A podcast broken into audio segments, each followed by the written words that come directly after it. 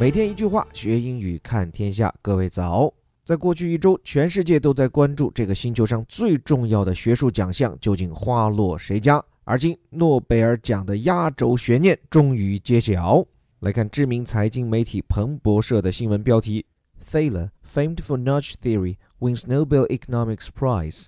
就说塞勒这位以助推理论而著称的经济学家是夺得了诺贝尔经济学奖啊。Thaler 这个人的名字，他的全名其实叫做 Richard Thaler，理查德·塞勒，七十二岁的芝加哥大学教授啊。Famed for something。你看，紧跟在名字后面这部分，它实际上是一个插入语啊，就是对 Thaler 这个人做一个介绍啊。如果是一个比较完整的语法结构，应该是 Thaler who is famous for，blah blah blah，或者是 who is famed for。Fame 这个词做名词，指的就是名声啊，它其实就是 famous 这个词的名词形式嘛。不过呢，fame 它也可以做动词，当它表示的是这种非常正式的以什么而获得名望的时候，可以用作动词。这里 be famed for。其实就等于 be famous for，表示一个人因什么而成名。理查德·塞勒教授的成名理论就是 nudge theory。我看中文的译法叫做助推理论，什么意思呢？nudge 这个词啊，它本来指的是你拿这个胳膊肘啊去这个轻推别人一下，触碰别人一下，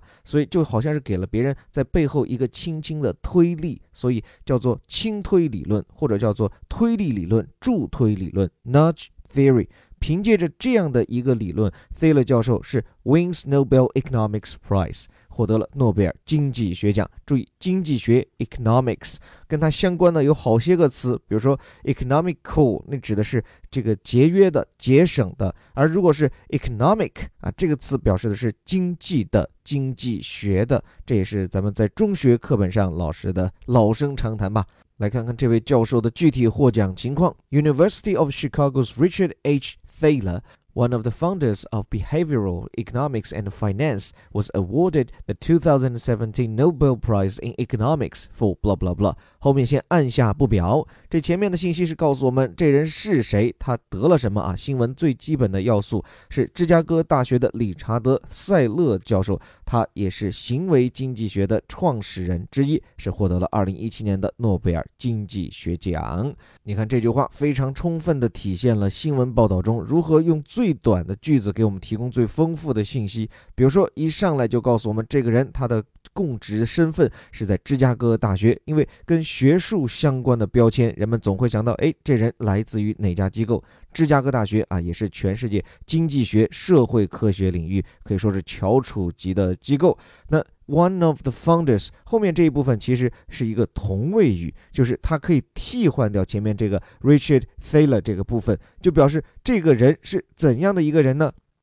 是 Founders of Behavioral Economics，他是这个行为经济学的创始人之一啊。如果各位有商科背景，应该在商学院、经济学院里面一定学过这门课——行为经济学。它其实就是从人的行为的角度去切入啊，研究经济活动当中各个经济主体之间的关系。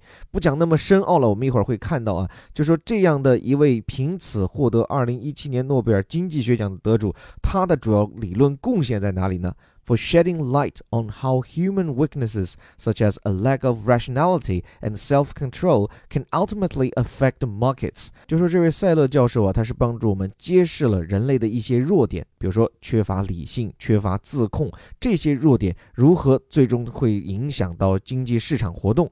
来看到这里面一些表述啊，首先。Shed light on something，这是一个很常见也很漂亮的表达。Shed 跟 light，这简直就是一对好搭档，基本上是结伴出行。你看到这个表述，它的本意其实指的是这个发出光亮，在这里它其实就引申为是揭示。啊，揭示了什么呢？How human weaknesses，人类的弱点。你看，还是个复数的 weakness，表示人类弱点一大堆。比如说呢，a lack of rationality，缺乏理性。rationality 是名词，跟它相对应的，比如说像 rational，表示的就是理性的。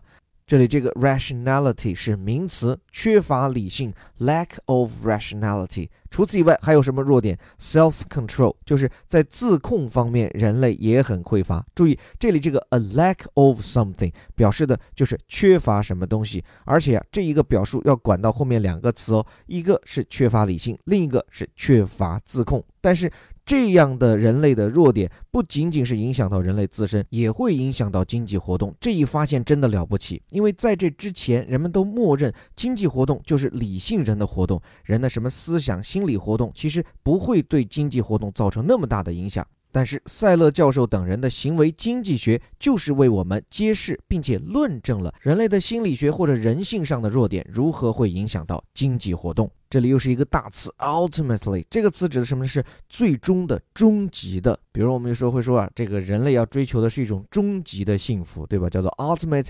happiness 啊。这里是一个副词，ultimately 就是说最终的，可能它会通过一系列的推导衍生，才会最终什么呢？affect markets。affect 指的是影响，等于 influence market，那就是市场，那就是我们的经济活动。所以简而言之啊，这位塞勒教授在今年可以说是实至名归。已经七十二岁了。实际上，他的这个助推理论啊，包括这本非常有名的《助推》这本书，是在二零零八年就写成，并且成为全球范围内的畅销书。我之后也会在其他节目当中啊，这给大家讲一讲这本书，非常的有意思。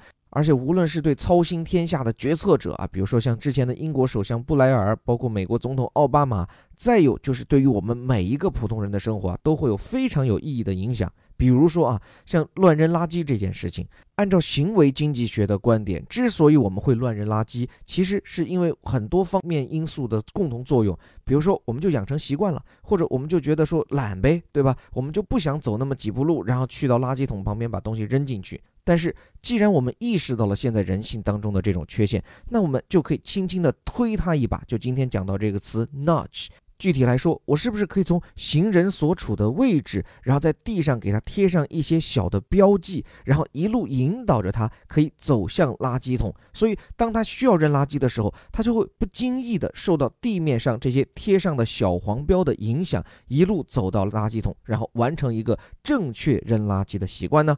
另外，不管你有没有意识到，这种助推理论的应用场景，其实在我们的生活中是无处不在。比如很多男同学一定很熟悉的，进入洗手间以后，你会看到有一个告示，写的是“向前一小步，文明一大步”。告诉各位，这就是助推理论的实用。因为很多人他可能就懒得上前一步，但是看到这个标志以后，他就会不经意的受到了这个标记的影响，那就往前走上一小步。这样一来，就解决了这个便池卫生的一大问题。所以，经济学理论并不都是那么高高在。上空洞深奥，尤其是这个行为经济学啊，其实和我们的生活联系非常紧密。所以各位不妨这两天啊，关注一下自己生活当中这种可以适用助推理论的小细节，并且可以通过留言的方式与我和更多的狐友进行分享。另外，如果你有兴趣想学更多的英语，想和我一起来了解今年的诺贝尔经济学奖的情况，也可以关注和订阅我们的虎哥青头条。这周我会特别关注塞勒教授和他的行为经济学。最后，照例向我们坚持晨读打卡的小伙伴致敬。我们还是每天一句话，学英语看天下。我是林伯虎，我们明天见。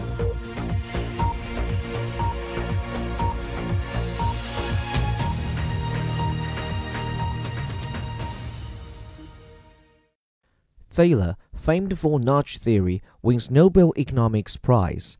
University of Chicago's Richard H. Thaler, one of the founders of behavioral economics and finance, was awarded the 2017 Nobel Prize in Economics for shedding light on how human weaknesses such as a lack of rationality and self-control can ultimately affect markets.